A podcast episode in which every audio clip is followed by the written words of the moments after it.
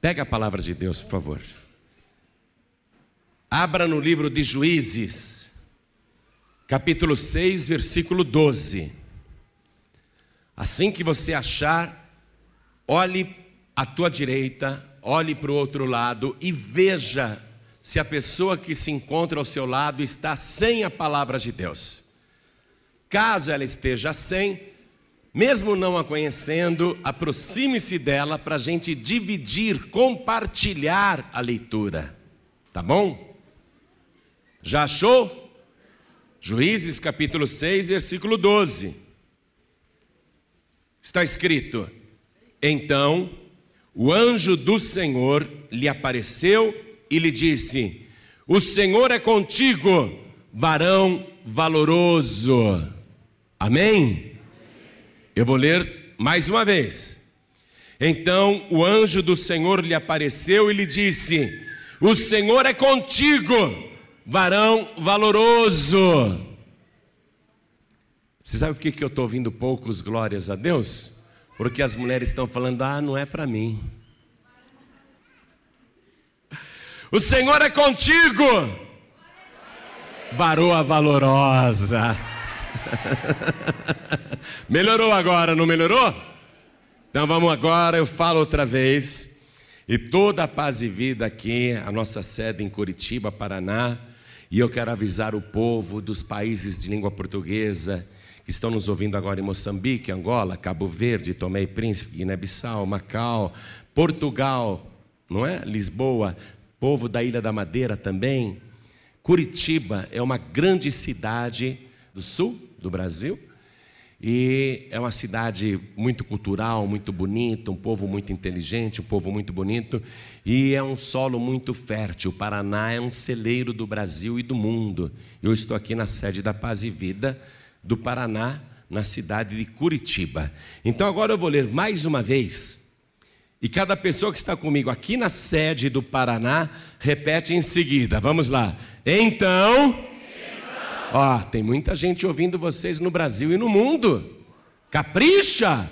Então. então. O anjo do Senhor anjo lhe apareceu e lhe disse: O Senhor é contigo, varão valoroso, varoa valorosa. Amém? Fala, o Senhor é comigo. Fala, eu tomo posse. Eu sou uma pessoa valorosa. Eu tenho muito valor para Deus. Oh, glória, quem crê nesta palavra? Hoje o Senhor está te aparecendo para dizer através da boca do pregador: Eu sou contigo, varão valoroso.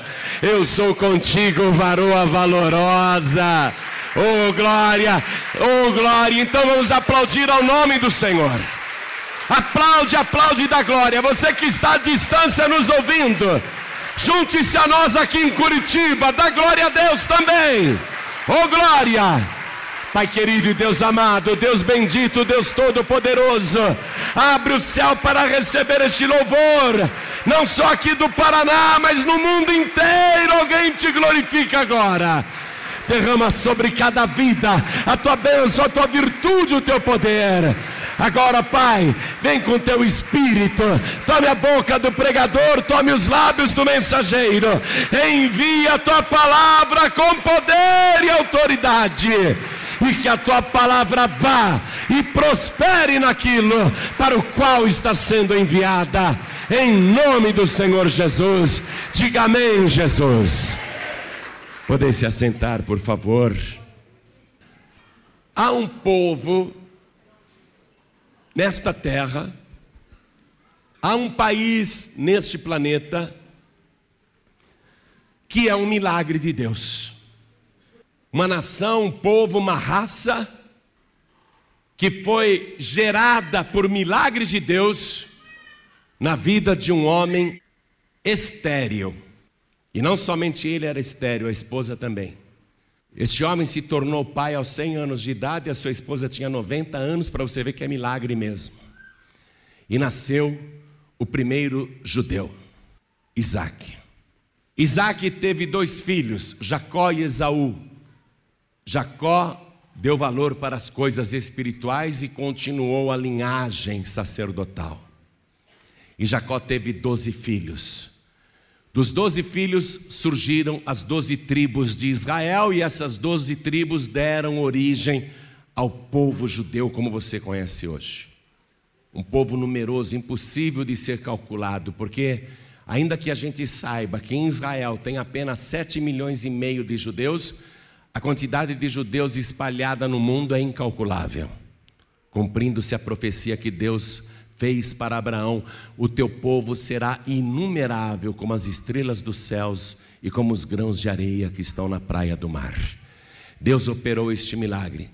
Esse é um povo escolhido, separado, especial. É o povo de Deus. E Deus prometeu para Abraão que através dele, da sua descendência, todas as famílias da terra seriam abençoadas, tanto que Jesus Cristo descende de Abraão.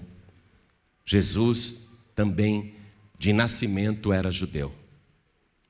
Então, este povo especial tem uma longa e rica história. A maior parte da sua história está escrita na Bíblia. E quando a gente começa a ler a história deste povo, desde Abraão até os dias de Cristo e dos apóstolos e dos discípulos, a gente vai ver que este povo viveu muitas crises econômicas e financeiras, sofreram muitas perdas.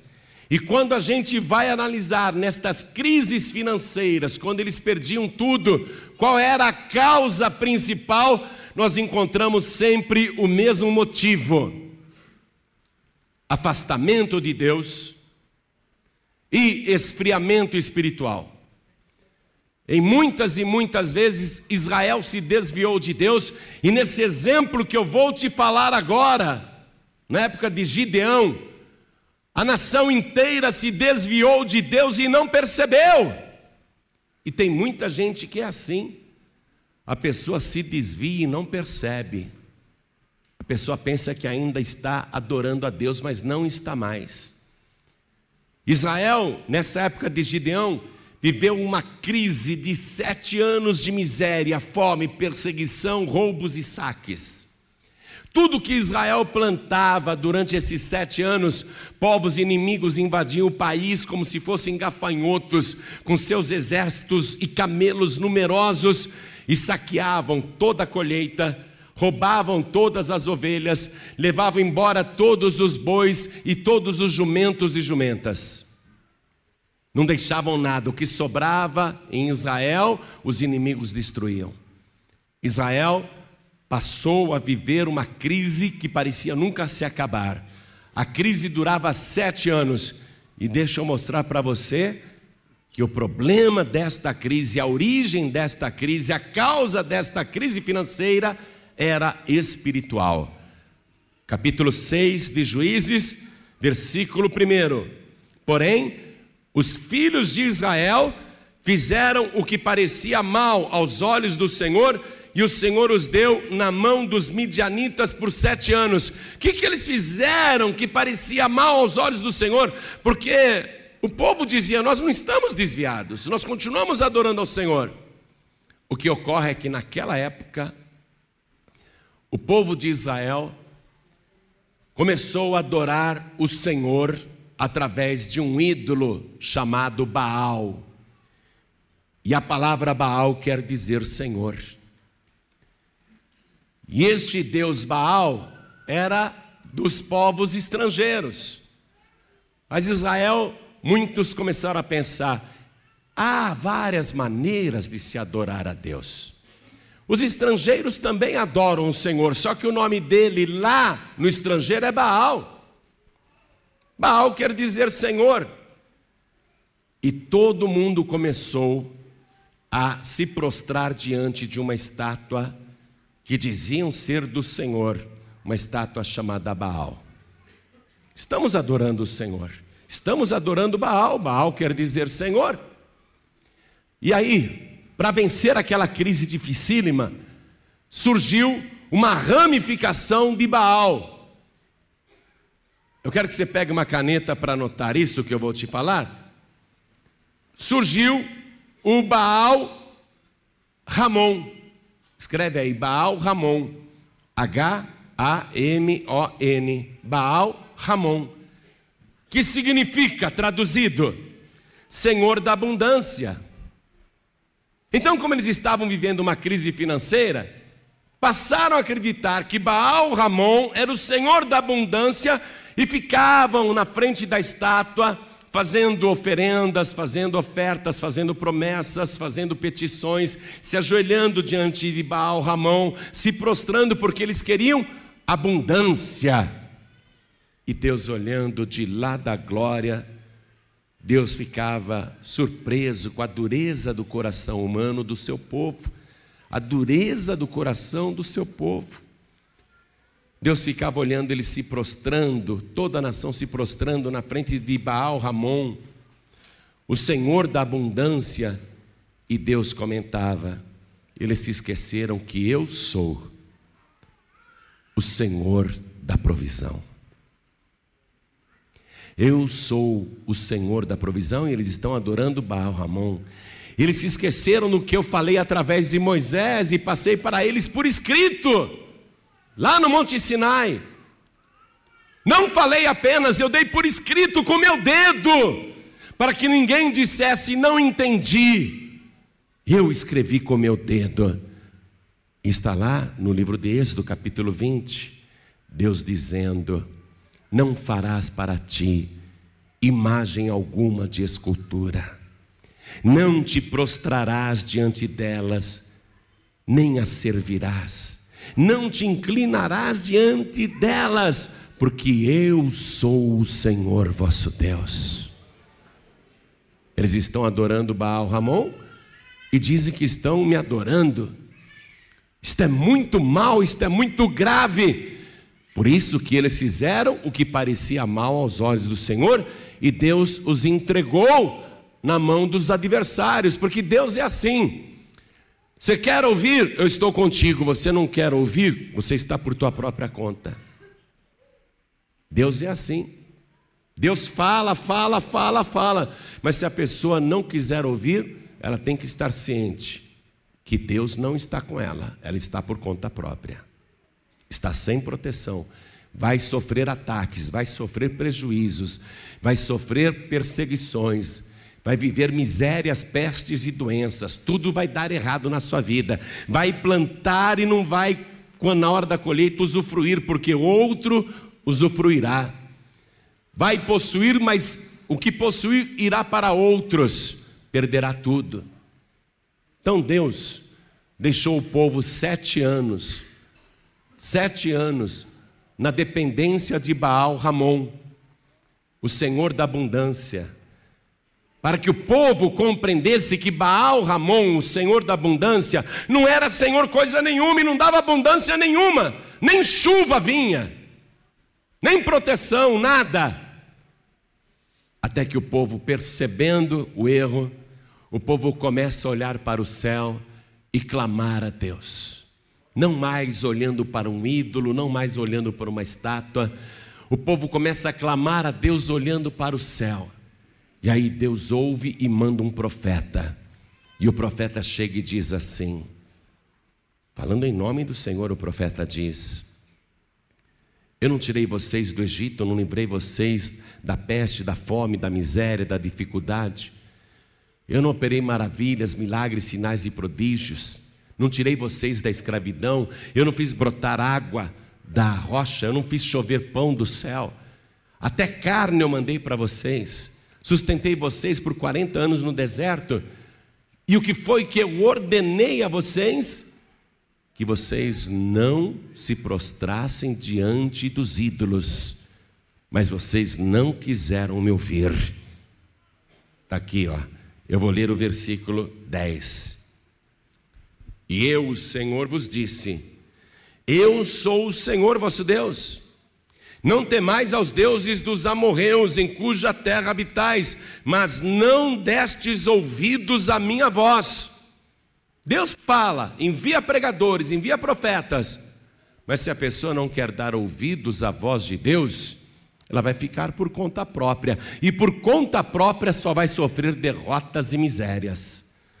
E o povo achando que adorava ao Senhor, achando que estava adorando a Deus, porque Baal significa Senhor, até que o povo compreendeu estas coisas. O povo tinha formado suas próprias ideias religiosas, misturando várias crenças. E hoje em dia, especialmente no Brasil, está sendo muito comum a pessoa formular uma teologia particular e conceber uma religião que ela acha certa, e a pessoa acaba até contrariando a palavra, mas ela diz: Bom, eu não acho assim. O pastor pregou desse jeito, mas eu não acho. Eu acho que existe reencarnação. Creio que Jesus ressuscitou, mas acredito em reencarnação também. Eu acho que não é bem assim do jeito que esses pastores pregam. A pessoa vai formulando o seu próprio conceito religioso. Ah, o pastor fala para a gente não adorar ídolos. Imagina, os santos também ajudam. Eu penso que os santos também nos protegem. Eu penso que os padroeiros foram designados como nossos auxiliares. Eu acho. A pessoa diz: Eu acho, eu acho. E ela está cheia de achismos. Ela formula a sua própria religião, ela concebe a sua própria teologia e está sempre dizendo: Eu acho, eu acho, eu acho. Ah, eu acho que o santo dízimo é coisa da lei do Antigo Testamento e que não tenho de dar o dízimo agora. Ou então ela concorda com o santo dízimo, mas diz: Porém, eu acho que esse negócio de oferta alçada não está certo, não. A pessoa forma a sua própria religião. Ela vai dizendo: Eu acho, eu acho, eu acho, e cada vez que ela acha, ela vai se afastando da palavra de Deus ela nem percebe que está desviada. Você está ouvindo isso? Israel formulou seu próprio conceito religioso e achava que não havia mal algum em se adorar a imagem de Baal Ramon, porque é o Senhor da abundância, estou adorando a Deus. Eu estou na frente da estátua, mas pensando em Deus. Eu acho que não tem mal nenhum. E muita gente hoje em dia pensa assim. Acho que não tem mal nenhum. Aquela imagem ali é só uma lembrança. Na verdade, eu estou pensando em Deus, eu estou pensando em Jesus. Eu acho, eu acho, eu acho. A pessoa acha um monte de coisa e ela só não vê que está desviada, e é por isso que a sua vida financeira e espiritual não anda, porque a sua crise material tem uma causa espiritual. Qual é a origem da sua dificuldade financeira hoje? Qual é a origem da sua crise financeira, da necessidade, da miséria que está passando? Hein? Qual é a causa? Qual é a causa disso? Desses problemas materiais que você está enfrentando? Qual é a causa? A causa é espiritual. Porque você anda fazendo coisas que parecem más aos olhos do Senhor.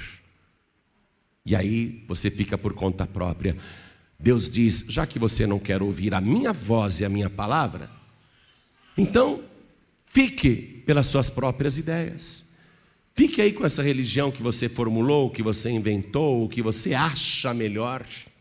Essa religião que você acha melhor, você acha melhor o budismo? Fica com ela. Ah, mas eu acredito em Jesus também. Deus diz: fica, fica com o teu conceito, mas por tua conta própria. E a vida da pessoa não anda, a pessoa é infeliz, tudo dá errado na vida material e a causa é espiritual. O povo de Israel recebeu um homem de Deus lá que deixou a coisa bem clara. Eu falei para vocês, diz o Senhor, mas vocês não quiseram ouvir a minha voz. Então, qual é o segredo para você ser abençoado na vida material e financeira? É ter uma vida espiritual de acordo com a palavra de Deus. Se a tua vida espiritual agradar a Deus, a tua vida material bem-sucedida será uma consequência disso. Então, vê qual é a causa. Como é que você tem vivido ultimamente? E tenha a humildade de reconhecer que errou ou que está fazendo coisas que não agradam a Deus e comece a consertar a tua vida. Então Deus usou o profeta para falar isso, mas Deus não apareceu para ninguém, não. Foi só o profeta falando, que nem você está me ouvindo aqui agora. Ninguém está vendo Deus aqui. Você só está ouvindo uma pregação. Mas quem está usando a boca do pregador é o próprio Espírito Santo de Deus. Então Deus está falando com você o que é que tem que ser consertado na sua vida. A causa espiritual faz com que as coisas materiais se sucedam. Se as causas espirituais que você está gerando são más aos olhos do Senhor, você só vai colher o mal. Se a tua causa espiritual está de acordo com a palavra de Deus, a tua vida será bem-sucedida e será uma bênção. Observa isso. Mas veja o que aconteceu na época de Gideão. Deus vai aparecer pessoalmente para Gideão. O próprio Senhor vai aparecer para Gideão. Só que Gideão não vai reconhecer que é o Senhor, vai pensar que é um homem comum que está lá falando com ele. Gideão também vai ouvir a palavra sem saber que é o próprio Deus que está falando com ele. Mas quem era o Gideão? Eu quero que você pegue uma caneta agora para anotar as características da personalidade de Gideão. Quero que você tenha um retrato deste moço para quem Deus vai aparecer. Quero que você conheça melhor esse Gideão que vai receber a visita do próprio Senhor. Características da personalidade de Gideão. Primeira coisa, Gideão, ele tinha medo de perder o pouco que tinha. Ele era muito pobre, mas o pouco que ele tinha, ele tinha medo de perder. Escreve aí, medo de perder o que tinha. Outra característica, Gideão se considerava um homem sozinho, solitário, sem amigos. E é claro que ele é sozinho, porque em Israel todo mundo adora Baal Ramon e Gideão não adora aquele ídolo. Por isso que o Senhor está aparecendo para Gideão. Gideão não adora imagens. Então ele se sente sozinho, porque todo mundo reverencia e dobra os joelhos na frente de Baal Ramon, menos Gideão. Então ele é um cara isolado, ele é sozinho, ele se sente sozinho. E mais, ele se sente até desamparado por Deus. Anote aí, desamparado por Deus. Outra coisa, Gideão se considera um homem fraco, muito fraco. Mais uma característica, ele se considera um homem sem recurso e que jamais terá qualquer recurso. Ele está fadado à pobreza. Ele não tem recursos e ele se considera um homem reservado para a miséria. Outra coisa, Gideão era, e aquele não acha não porque era mesmo, ele era o mais pobre do lugar. Era a pessoa mais pobre do lugar. Ele não achava não, ele era o mais pobre mesmo. Outra coisa, Gideão era o menorzinho do lugar o mais insignificante, o menos importante. Outra coisa da personalidade de Gideão nessa época, era um homem indeciso. Ele não tinha coragem de fazer as coisas. Ele era indeciso. Para tudo ele queria um sinal. Para qualquer coisinha que ele fosse fazer, ele queria um sinal de Deus. Ele queria um sinal. E quando o sinal não vinha, ele nunca fazia nada sempre vivia pedindo sinais para Deus. Eu sei que às vezes a gente busca isto. Eu já fui muito assim, não é? Para mudar de emprego, pedir uma orientação de Deus. Nós temos costume de fazer isso. Ou a gente vai na caixinha de promessa ou abre a Bíblia, né? Eu lembro que uma vez eu tinha de escolher entre dois bons empregos, eu não sabia qual era melhor, para onde eu deveria ir. E eu pedi para Deus falar comigo, e saiu um versículo na caixinha de promessa dizendo assim: Na casa do justo há um grande tesouro, mas nos frutos do ímpio desolação. E eu falei: Muito obrigado. Quem é o justo e quem é o ímpio? Não é? Às vezes a gente quer resposta na Bíblia, a pessoa tem mania. Eu não digo que Deus não responde, Deus responde sim quando você quer um sinal, você consulta a Bíblia. Mas a gente não pode ser indeciso para tomar decisão. Eu já amadureci. também tinha que amadurecer com o tempo. Aprendi. E você precisa amadurecer também na fé. Precisa parar com essa meninice, qualquer decisãozinha. Ai, deixa eu ver o que o Senhor falou. Vai consultar profeta, ou vai ver caixinha de promessa, ou vai ver versículo na Bíblia. Comece a tomar decisão. Que nem aquele rapaz lá, né? Rapaz se apaixonou por uma moça. Aí ficou, será que é de Deus? Ô oh, rapaz, se você está apaixonado, claro que é de Deus. Ou você acha que Deus vai namorar ela para você? Se você está apaixonado por ela, vai fundo. A moça também. Ué, agora ficar perguntando: será, meu Deus? Será? Aí esse rapaz falou: ai, será? Que dúvida, será? Apaixonadíssimo pela moça. Quero casar com ela, será? Será que é ela? Eu não quero namorar por passatempo, eu quero casar. Meu Deus, me fala. E ele abriu a Bíblia e colocou o dedo e saiu o versículo assim: E Judas, pegando a corda, foi se enforcar. Deus respondeu, porque casamento é forca. Não é? Deus, Deus mandou uma resposta direta. Se enforca com ela, rapaz.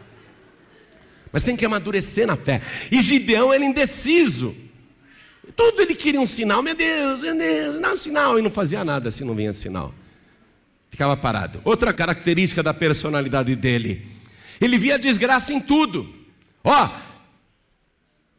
a bênção podia estar na frente dele ao invés de pensar no melhor, ele pensava no pior. Pastor João Ribe, o senhor está falando essas coisas aí, eu estou só ouvindo. De todas essas características de Gideão, já me identifiquei com umas dez. Mas eu falei só nove. Pastor, eu sou assim, me sinto desse jeito. Olha só, tadinho do Gideão. E ele não tinha paz, era um homem que não tinha paz. Mas o maior de todos os defeitos da personalidade de Gideão nesta época, antes do encontro com Deus, era que ele se portava como um homem muito medroso. Ele era muito medroso, muito medroso. Ele não tinha coragem para nada. Ele era muito medroso. Agora eu pergunto para você: um homem com essas características, vivendo uma crise de sete anos, passando miséria, sendo o mais pobre do lugar, o menor e o mais insignificante. Um homem com uma personalidade derrotada dessa. Este homem tem chance de vencer na vida? Tem chance de dar uma virada? Com forças próprias, não. Com forças próprias, não. E Deus sabe disso. Por isso que o Senhor vai aparecer para Gideão, porque ele não adora Baal Ramon, ele não se prostra na frente de ídolos. Deus vai falar com ele e a primeira palavra que Deus fala é uma palavra encorajadora, uma palavra para criar força dentro dele, para mostrar que ele tem valor, que foi o versículo 12 que eu li para você. Então o anjo do Senhor lhe apareceu e lhe disse: O Senhor é contigo, varão valoroso. O Senhor é contigo, varoa valorosa. Se anima. Se anima porque eu sou contigo. Se anima porque eu te dou muito valor. Se anima porque para mim você vale mais do que todo ouro e toda a prata do mundo. Aí Gideão já gostou da saudação. E agora você vai ver aqui no diálogo estas coisas que eu te disse. Porque o Gideão estava debaixo de um carvalho ele estava malhando o trigo no lagar. O que ele está fazendo é errado, porque o trigo é para ser malhado na eira. O que, que é a eira? É uma pedra grande, onde eles batiam os feixes de trigo para separar os grãos, não é? E depois ficavam ali peneirando para separar a palha. O vento ia e levava a palha. Então, ele tinha que fazer esse trabalho na eira. Mas ele não está fazendo na eira, ele está fazendo no lagar. O lagar, o que é? O lugar onde se pisam as uvas para fazer o suco. Ele está no lugar errado malhando o trigo. E por que, que ele está malhando o trigo ali? Escondidinho. Para ver se salva aquele pouquinho que ele tem da mão dos midianitas. Ele não quer perder o pouco que tem, ele tinha medo de perder o pouco que tem. Então o Senhor disse que ele é muito valoroso e que o Senhor é com ele. Resposta de Gideão no versículo 13. Mas Gideão lhe respondeu: Ai, Senhor meu. Aí, tá vendo? Olha que papo de coitado. Ai, Senhor meu. Papo de coitado. Papo de derrotado. Ai, Senhor meu. Hã? Tem gente que vai orar, já começa a oração assim: Ai, meu Senhor. Ah, olha lá, ó. Olha lá. Ai, Senhor meu. Se o Senhor é conosco, por que tudo isso nos sobreveio? E que é feito de todas as suas maravilhas que nossos pais nos contaram, dizendo: Não nos fez o Senhor subir do Egito? Quer dizer, Deus não opera mais sinais hoje, Deus não faz mais milagres nos dias de hoje. Tem gente que está assim, não vive mais sinais, não vive mais milagres. O Senhor não faz mais maravilhas? Veja a leitura. Porém, agora o Senhor nos desamparou. Não te falei que ele se sente desamparado? E nos deu na mão dos midianitas. Então, o Senhor olhou para ele e deixe-me dizer isso para você: é o próprio Deus. Quando Deus aparece para uma pessoa numa forma humana, teologicamente isso se chama teofania. É quando Deus assume forma humana e passeia entre nós. O Senhor faz isso. Há vários casos ali. E quando diz o anjo do Senhor, no Antigo Testamento, o anjo do Senhor é o próprio Deus. Você já leu lá o capítulo 3 de Êxodo? Você já leu? Moisés, ele está no pé do Monte Horebe, ele vê a sarça brilhando, não é? Com chamas e ela não se consome, e curioso, ele chega mais perto para ver o que é, e é o anjo do Senhor que está lá.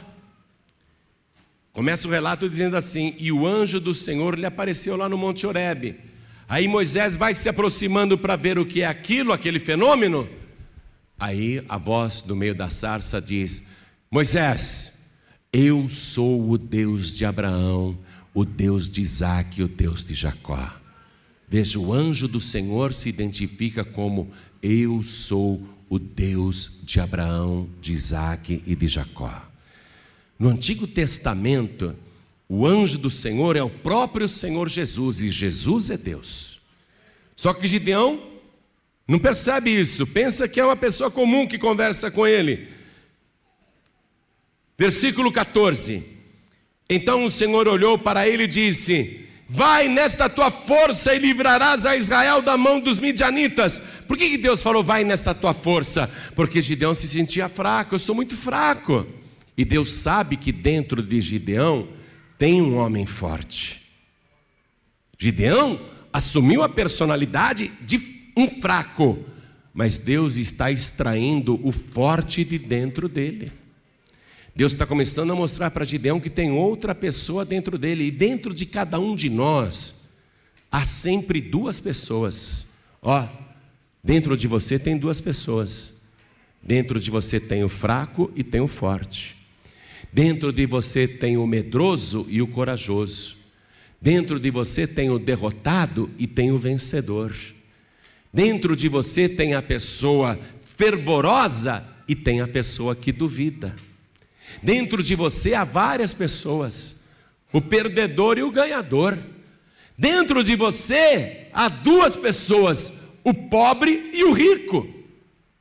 Estas duas pessoas estão dentro de você o tempo todo. Dentro de você tem duas pessoas, o animado e o desanimado. E Gideão era só o lado fraco, o lado desanimado, o lado pobre, o lado perdedor, o lado derrotado, o lado miserável. As palavras que Deus está dizendo é justamente para extrair de dentro de Gideão o lado bom. Ô oh, varão valoroso, porque Gideão se achava um Zé Ninguém, uma pessoa desprezível, uma pessoa sem valor nenhum, o menorzinho. Por isso que Deus já chegou valorizando Gideão, dizendo palavras boas. É o que Deus está fazendo com você aqui agora. Deus já está te valorizando. Aí vai nesta tua força, e você vai vencer todos os seus inimigos. Eu não sou contigo.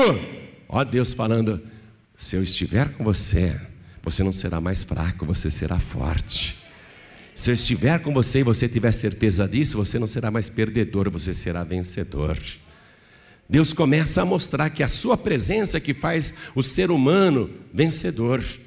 Então, Gideão diz assim para Deus, no versículo 15: Ah, outro papo de coitadinho, né? Ai, Senhor meu, com que livrarei a Israel? Eis que a minha família é a mais pobre. Eu, a minha família é a mais pobre. Eu não tenho dinheiro nem para comprar uma espada. Eu não tenho dinheiro para comprar uma lança. Eu não tenho dinheiro para contratar pessoas para guerrearem comigo.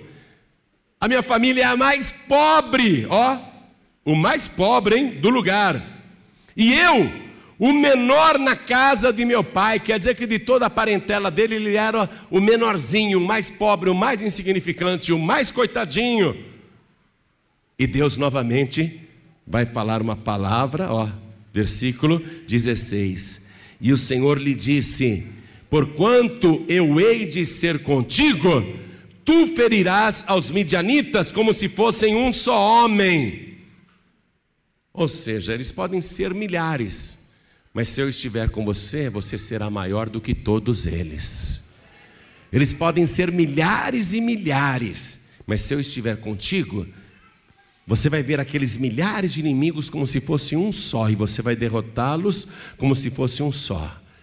Qual é a palavra que Deus está mandando para você agora? Que você é muito forte, que eu sou contigo. Ó, se eu estiver contigo, diz o Senhor se você me mantiver com você aí, todos os milhares de milhares de demônios do inferno poderão vir de todos os caminhos contra você, mas eu os farei fugir por um só caminho da tua presença. Eu sou contigo, eu coloco os teus inimigos em retirada. Você pode ter milhares e milhares de problemas, mas eu vou resolver tudo como se fosse um problema só. É isso que Deus está falando para você hoje. E Gideão começa a se animar. Aí ele quer um sinal. Te falei que para tudo ele queria um sinal. Versículo 17. E ele lhe disse, né? Gideão falou para o Senhor: Se agora tenho achado graça aos teus olhos, dá-me um sinal de que és o que comigo falas. Aí Gideão fala: Não sai daí não. Eu vou trazer uma coisa para o Senhor.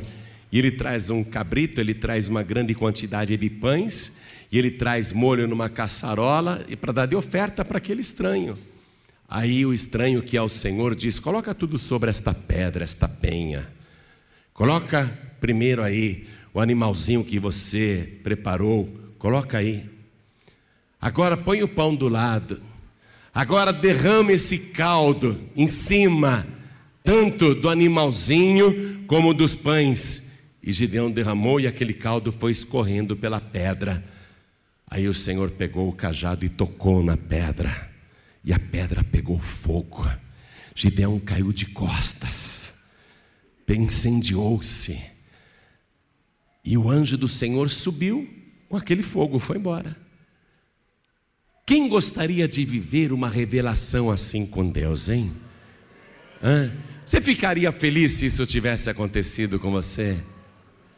Gideão deveria ter ficado feliz, mas eu não te falei que, mesmo diante da bênção, ele só vê tragédia, ele só vê desgraça.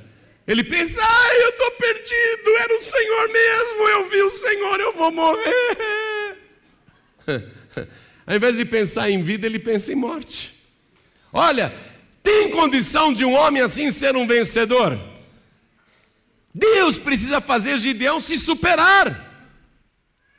Você tem que se superar. Você tem que mudar. E essa mudança tem que ser por dentro, uma mudança interna. E tem que ser uma mudança provocada pelo Espírito Santo de Deus na tua vida. Quem tem que fazer isso com você é o próprio Deus, mas você tem que dar ouvidos à voz do Senhor teu Deus. Gideão lá, diante da benção, ai, eu estou perdido, eu estou perdido, eu vou morrer. Aí Deus fala com ele de novo, olha aqui, ó, versículo 23. Porém, o Senhor lhe disse: Paz seja contigo, não temas, não morrerás. Aí ele sentiu paz, porque ele era um homem sem paz. Ele não tinha paz nenhuma. E aí Deus, naquela mesma noite, vai voltar a falar com Gideão. Sabe por quê? Porque Deus não deixa nada pela metade. Deus começou a extrair o forte de dentro do fraco. Mas tudo isso que Deus falou é só promessa. Deus sabe que Gideão precisa se vencer. Deus sabe que Gideão precisa se superar. E que essa mudança tem que acontecer de dentro para fora. Você está entendendo isso? Qual era o maior problema de Gideão? O medo, ele era medroso. E o medo é uma fé ao contrário. Quando você é uma pessoa medrosa, tudo que você tem medo acaba acontecendo na tua vida. Quando você tem medo que uma coisa ruim aconteça, pode ter certeza que a coisa ruim vai acontecer, porque o medo é uma fé ao contrário. E a pessoa que tem muito medo, ela tem muita fé negativa, viu? Ela não tem fé para ser curada, mas ela tem fé para ir para a sepultura. Ela não tem fé para vencer, ela tem fé para acreditar que vai para a derrota, porque ela tem medo da derrota, ela pensa mais na derrota do que na vitória. Tem que haver uma mudança de pensamento. Olha, você tem que ter uma mudança no teu interior. Você precisa mudar. Com essas características, você não vai vencer, você não vai se superar. Deus tinha que mexer dentro, ali, nas entranhas de Gideão, para ele se superar. Por isso que Deus apareceu na mesma noite para Gideão, e Deus vai fazer um pedido que parece muito estranho. Aliás, não é um pedido, não, é uma ordem. Vamos acompanhar comigo aqui? Olha aqui, ó. Vou ler o versículo 25 para você. E aconteceu naquela mesma noite que o Senhor lhe disse: Toma o boi de teu pai, a saber, o segundo boi de sete anos, e derriba o altar de Baal que é de teu pai. Ou seja, o pai dele era devoto do Baal. O pai dele adorava a estátua do Baal Ramon. Derriba o altar de Baal que é de teu pai e corta o bosque que está ao pé dele, porque no pé daquele bosque eles faziam as oferendas para as entidades. Corta o bosque também. Versículo 26, Deus falando: E edifica ao Senhor teu Deus um altar no cume deste lugar forte. Aquilo era uma fortaleza de Satanás. Edifica um altar ao Senhor teu Deus ali onde Satanás fez o seu quartel-general, a sua fortaleza. Ó, precisa de coragem, hein?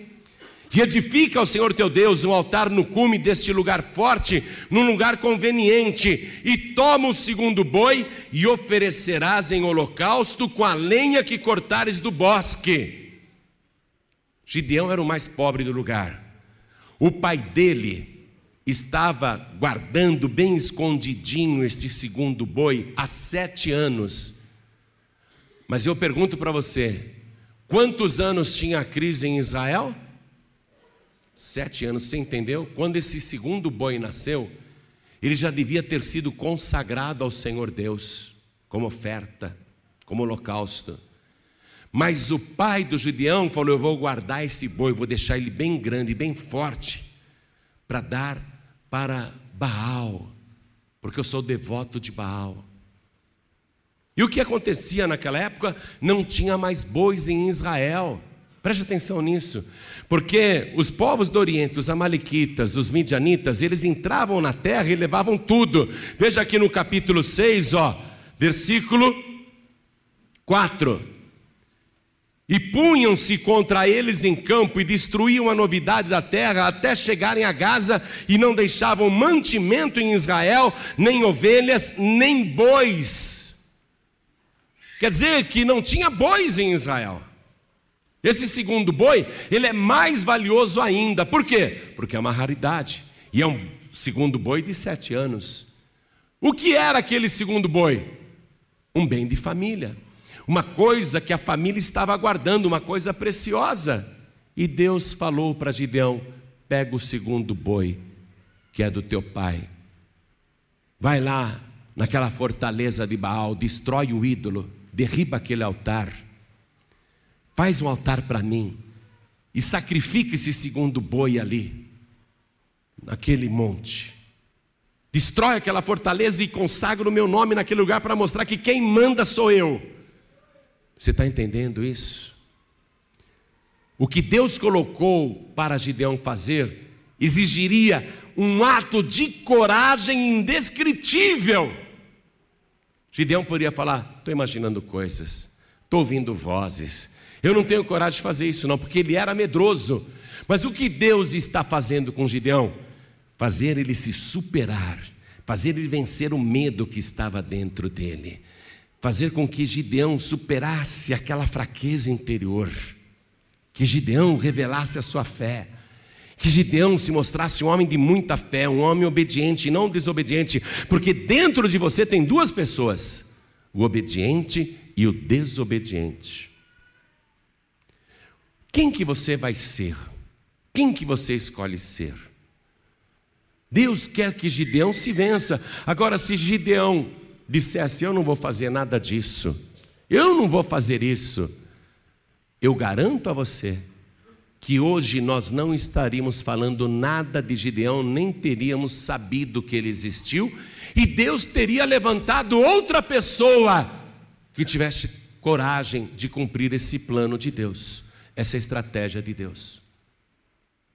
Se Gideão dissesse, estou fora, eu não tenho coragem de fazer isso, nós nem saberíamos que Gideão existiu, ninguém estaria falando dele, e pior, ele teria morrido como um fraco, um derrotado, o mais pobre do lugar, um perdedor, o menorzinho do lugar, esquecido. Gideão tinha um destino que, se ele não mudasse de atitude, se consumaria a sua cova provavelmente seria uma cova de um desconhecido, insignificante. Então Gideão tem a opção, escute isso. Deus sabe que dentro de você tem duas pessoas, e Deus quer extrair o melhor de dentro de você. Eu sei que se eu perguntar aqui, o que você prefere ser?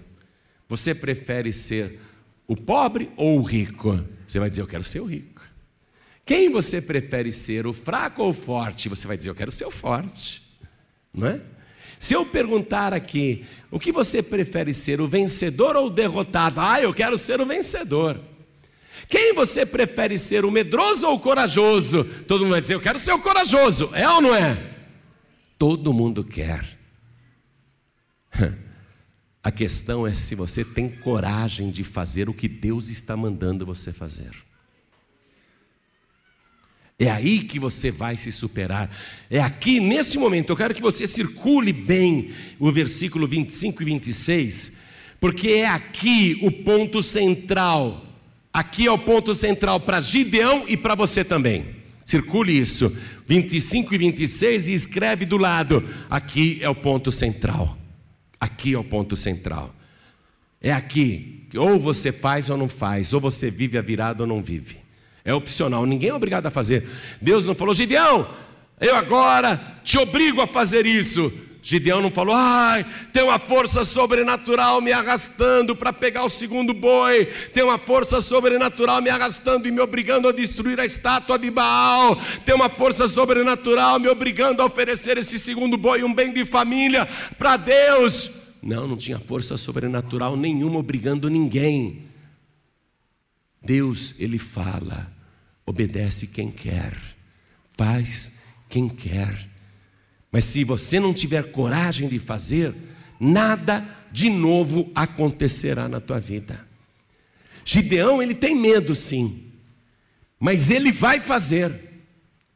Ele continua medroso, deixa eu provar isso para você, mas ele vai fazer. Versículo 27. Então Gideão tomou dez homens dentre os seus servos e fez como o Senhor lhe dissera.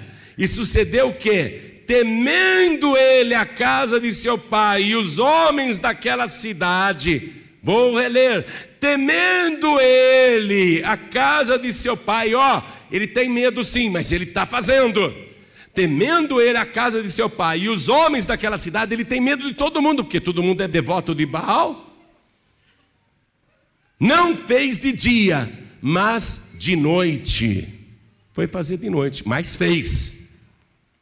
Quando ele fez, aí ele começou a virada na vida dele. Vou dizer uma coisa para você, preste atenção em mim. Deus não mudou essa maneira dele trabalhar. Não mudou. Eu vou te provar. Mas antes, deixe-me te dar o exemplo de Abraão. Deus fez um monte de promessa para Abraão, mas nenhuma, nenhuma principal havia se cumprido. A principal, qual era a principal? Ele ser pai de muitas nações, pai de multidões, a sua descendência ser uma bênção para os habitantes da terra. Quando foi que aquilo que era promessa na vida de Abraão se tornou realidade? que até obrigou Deus a jurar: Abraão, eu juro por mim mesmo, porque você fez isso, deveras te abençoarei grandissimamente, te multiplicarei, e a tua descendência possuirá a porta dos seus inimigos. Quando foi que Deus jurou isso? Quando Deus falou para Abraão: Eu quero o teu segundo boi. Qual que era o segundo boi de Abraão? O Isaque, porque o primeiro era o Ismael que ele teve com Agar. Você vê que tudo aquilo que antes na vida de Abraão era só promessa, se cumpriu apenas quando Abraão ofereceu o seu segundo boi no altar, que era o Isaac, o segundo filho que ele teve. O primeiro com Sara, mas o segundo da sua vida. Você está entendendo isso? Vou te dar este exemplo, vou te dar o meu exemplo também. Olha o meu exemplo. Eu sou publicitário de formação, sou advogado, né? Mas eu gosto de publicidade, eu ganho dinheiro como publicitário, não como advogado. Em 1982, Deus me deu a paz e vida, eu morava lá em Manaus. Então eu vim para fazer o que Deus tinha mandado. Na inauguração da Paz e Vida, em 1982, foi um fracasso total. Não veio ninguém. Naquela hora eu me acovardei, eu tive medo. Eu disse: essa igreja não tem condição nem de pagar o aluguel, nem de me sustentar. Por enquanto, eu não posso abandonar a publicidade. Eu vou ser publicitário de dia e pastor de noite. E eu ficava dizendo para Deus: Meu Deus, o dia que a paz e vida der certo, então eu largo a publicidade e fico só na igreja. E sabe durante quanto tempo eu fiz esta oração? O dobro da crise na época de Gideão. Eu fiquei 14 anos fazendo esta oração e a paz e vida nunca aconteceu. Durante 14 anos não aconteceu absolutamente nada.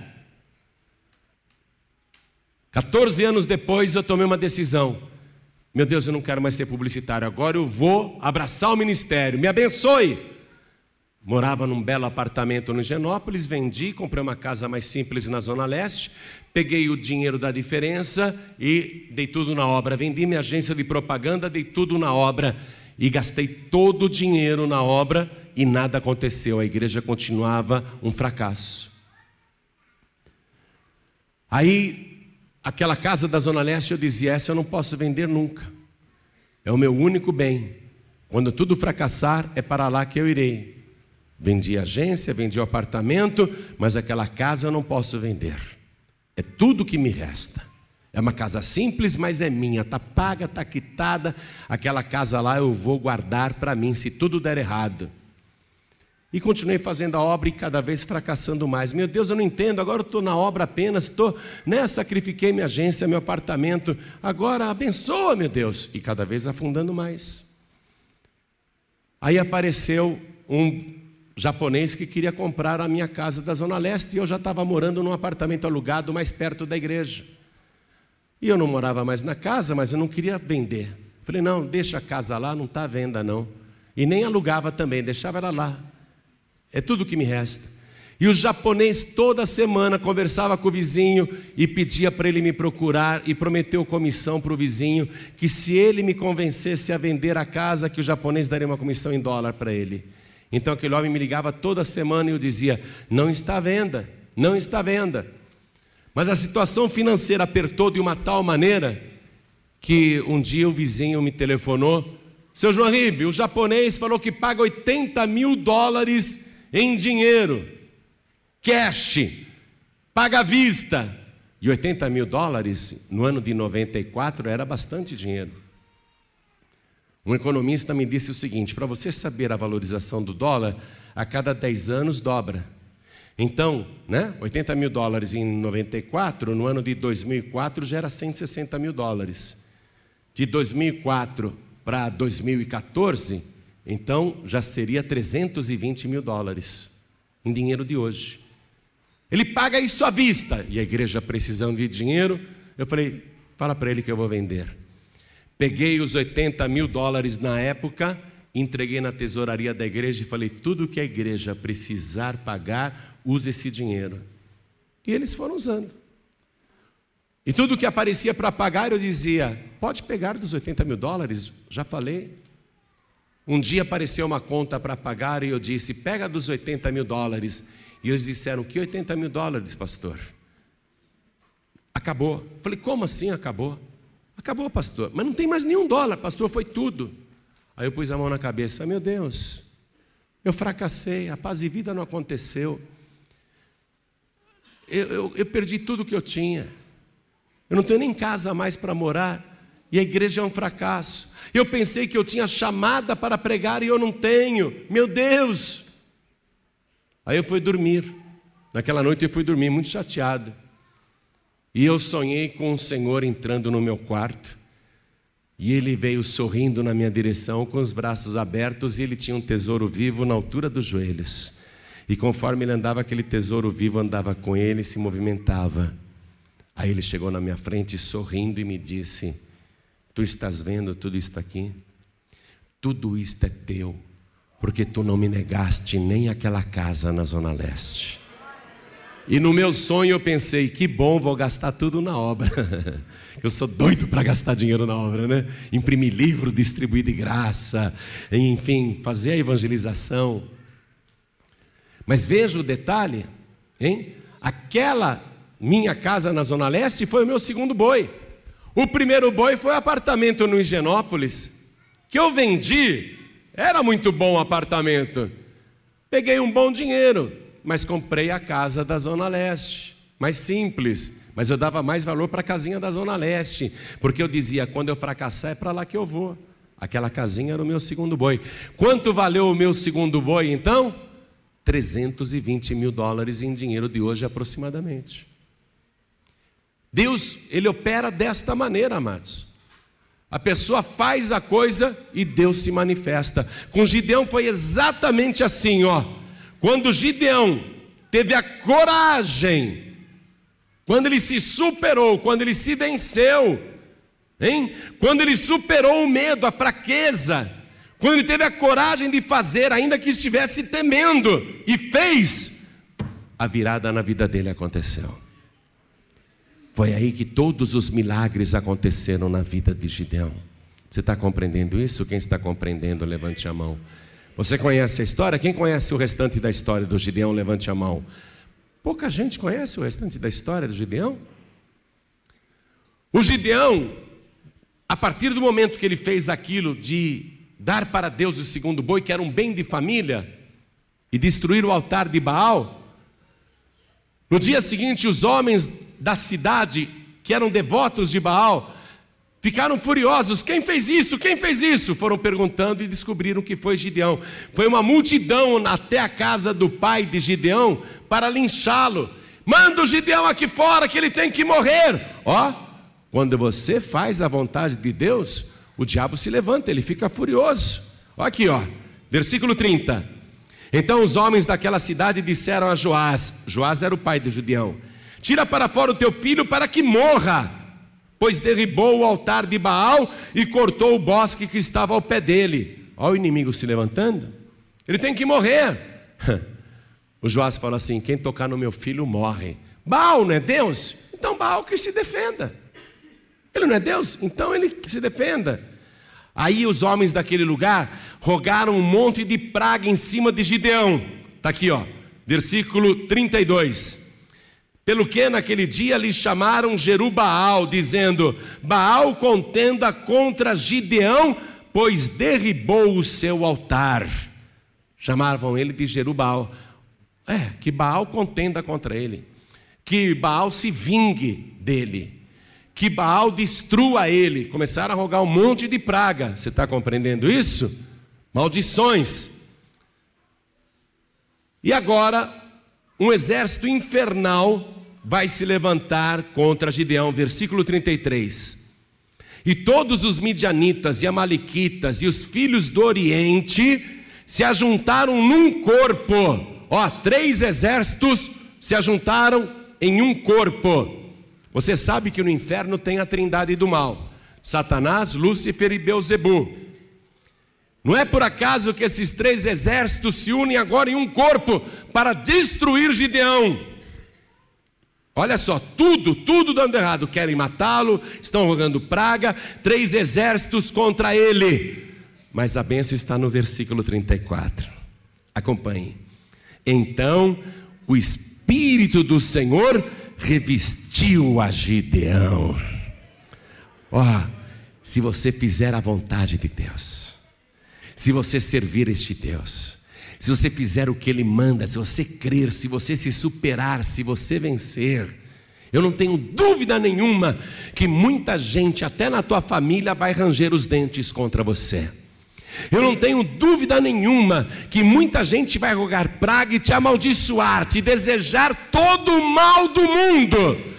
Eu não tenho dúvida nenhuma que se você fizer a vontade de Deus, o inferno vai ficar furioso e a trindade do mal vai reunir todos os demônios contra a tua vida. Mas não tenha medo, porque o Senhor é contigo, varão valoroso. O Senhor é contigo, varoa valorosa, e o Espírito do Senhor, o Espírito de Deus te revestiu.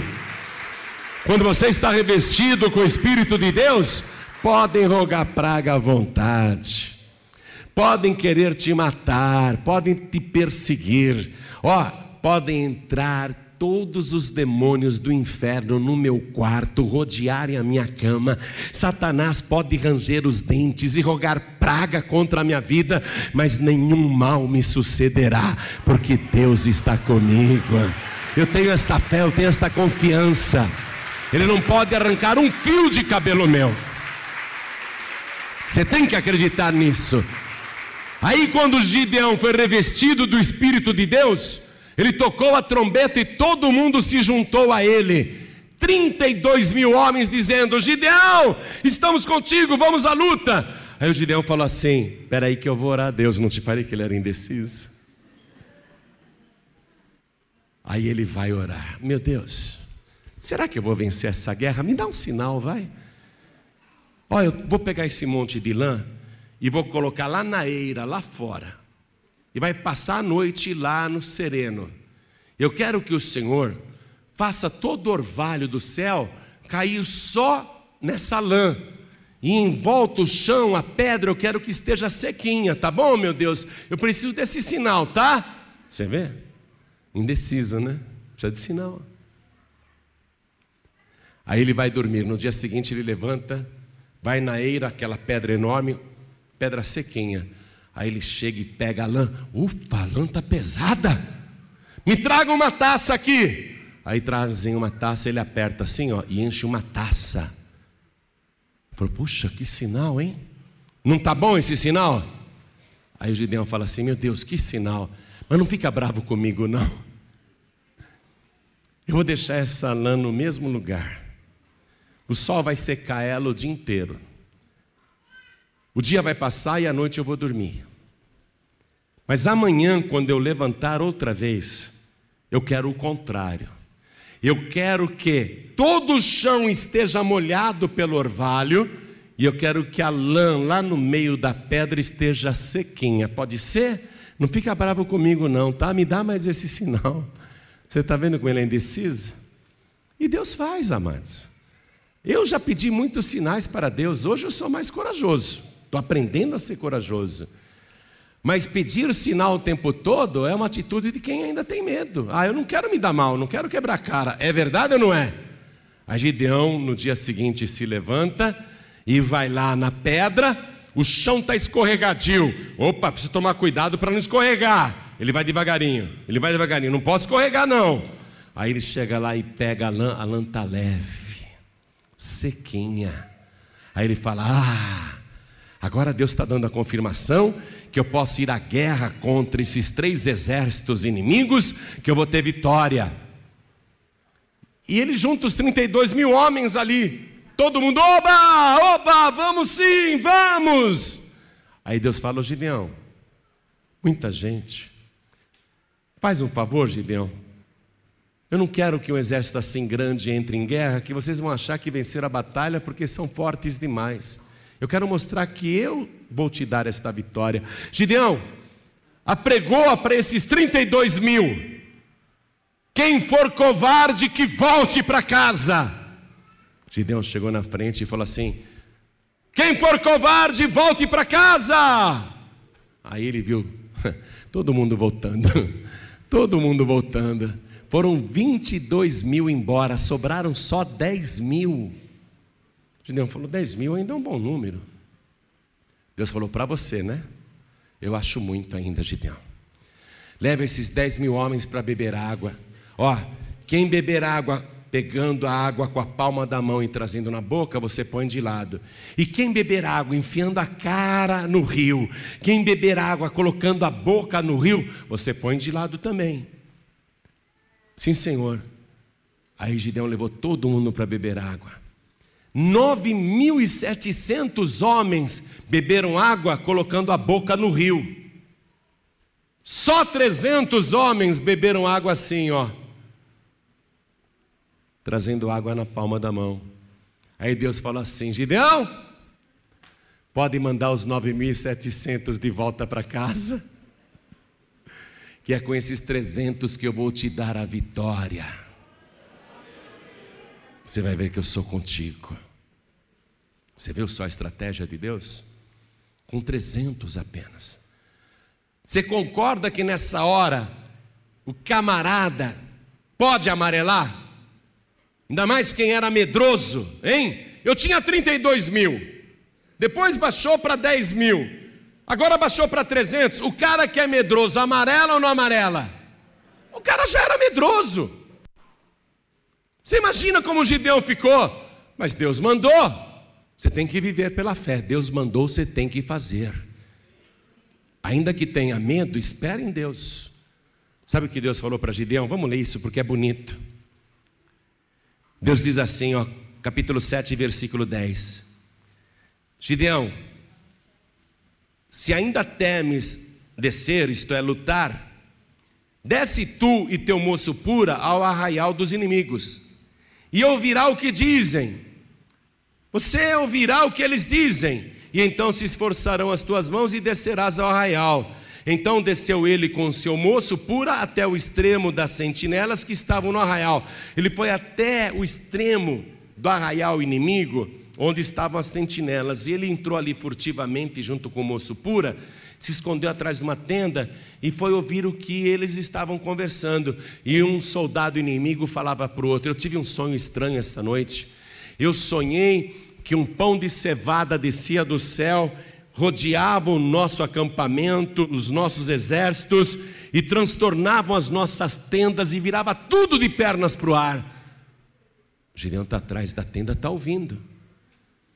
Aí o outro soldado inimigo diz assim: Eu sei o significado deste sonho. Este pão de cevada que desce e rodeia o nosso arraial e revira as nossas tendas, é Gideão, filho de Joás Deus tem entregado este exército numeroso nas mãos de Gideão. E diz a palavra que Gideão ouviu isso e adorou a Deus.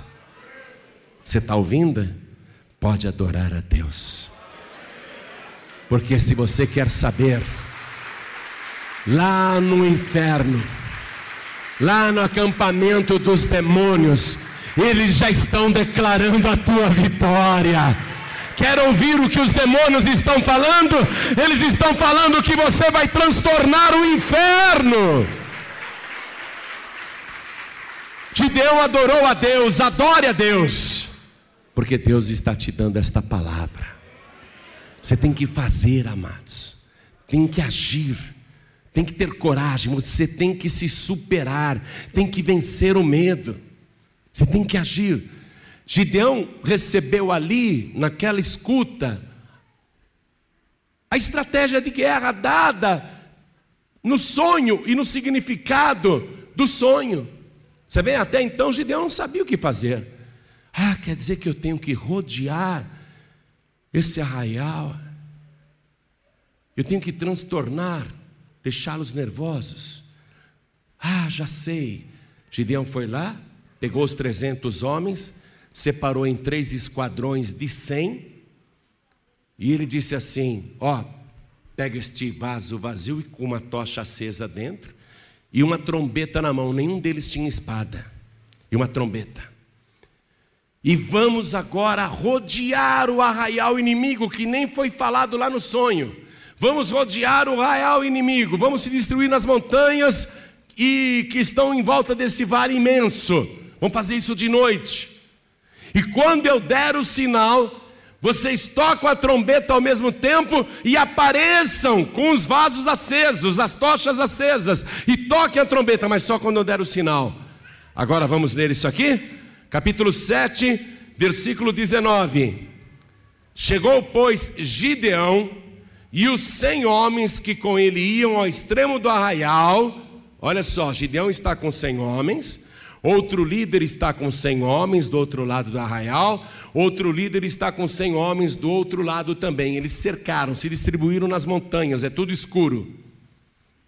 E olha o que diz aqui a palavra, ó ao princípio da vigília da meia-noite. Passa um traço aí. Passa um traço aí. Ao princípio da vigília da meia-noite. Sabe o que aconteceu? Quando à meia-noite, os 300 de Gideão, ali nas montanhas, cercaram o arraial inimigo, eram só 300. Estavam com o vaso vazio e a tocha acesa. O vaso você sabe, né? A palavra de Deus diz que nós somos os vasos. Vasos vazios mas cheios de fogo, cheios de luz. Está entendendo a parábola? Você é este vaso. A luz é o Senhor Jesus, o fogo é o Espírito Santo de Deus. Quando os 300 de Gideão começaram a tocar a trombeta, você sabe o que é a trombeta, né? A palavra de Deus. Hã? Quando eles começaram a tocar a trombeta, Aquele sonido ao mesmo tempo fez com que os três exércitos inimigos que estavam acampados no vale acordassem assustados.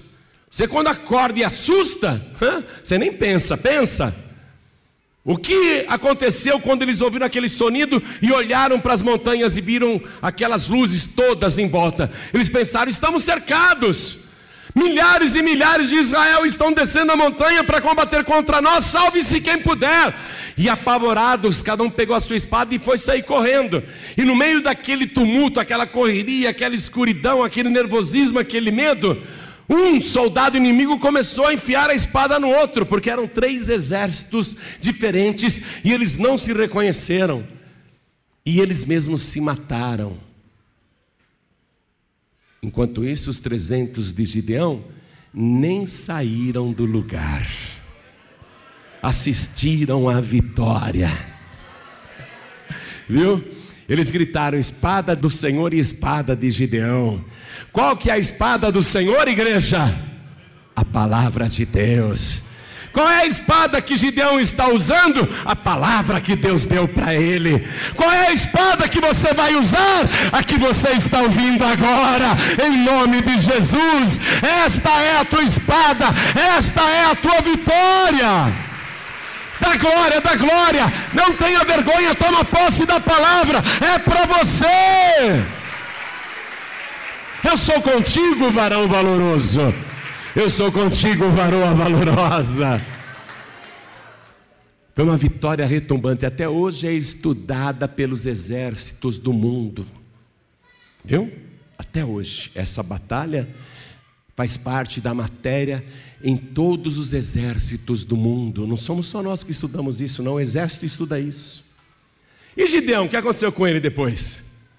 Ele era o menor, o mais insignificante e o mais pobre. Sabe o que vai acontecer? Ele vai se tornar o maior, o mais rico e o mais importante. Para terminar a palavra, capítulo 8, versículo 22. Então os homens de Israel disseram a Gideão: Domina sobre nós, tanto tu como teu filho e o filho de teu filho, porquanto nos livraste da mão dos midianitas. Porém, Gideão lhes disse: Sobre vós eu não dominarei, nem tampouco o meu filho sobre vós dominará. o Senhor sobre vós dominará. Essa é a palavra de um homem de Deus. Quem tem que te dominar é o Espírito Santo de Deus, amém? É o Espírito de Deus que tem que dominar a sua vida, governar a sua vida. O Senhor tem que ser o teu governador, o teu rei. Foi isso que Gideão respondeu.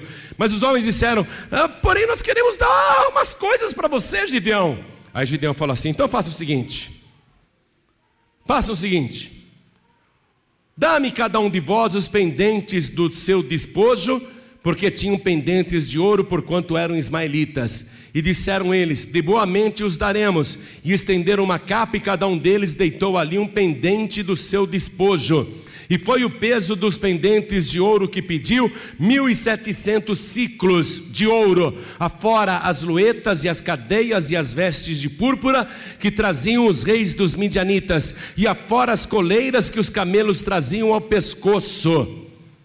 Só de ouro ali, sem contar os outros objetos, né? Valiosos. Gideão, naquela hora, juntou 25 quilos de ouro. Ele que era o mais pobre do lugar que não tinha nem um pendente de ouro, que não tinha nem um brinco de ouro, que não tinha nem um anel de ouro. Ele agora é o homem que mais tem ouro no lugar. Quem aqui quer ser a pessoa mais bem-sucedida do Paraná? Hã? Segue a estratégia. Você tem que superar a si mesmo, a si mesma. Você tem que se superar. Você tem que se vencer, vencer o medo. Eu, durante muito tempo, fui um covarde, um medroso. Enquanto eu fui um medroso, Deus não fez nada. Deus não trabalha com medrosos, tanto que a primeira coisa que Deus falou para Gideão foi: Ô Gideão, 32 mil homens é muito. Fala na frente deles, quem for medroso, volte para casa. 22 mil assumiram, eu sou um medroso. 22 mil assumiram, eu sou um medroso. Esses que são medrosos nunca viverão uma superação e nunca serão usados por Deus para nada.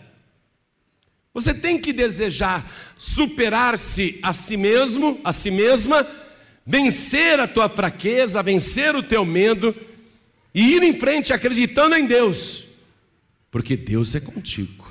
Amém? E Deus vai te dar a vitória. Deus prometeu tudo isso hoje. Amém?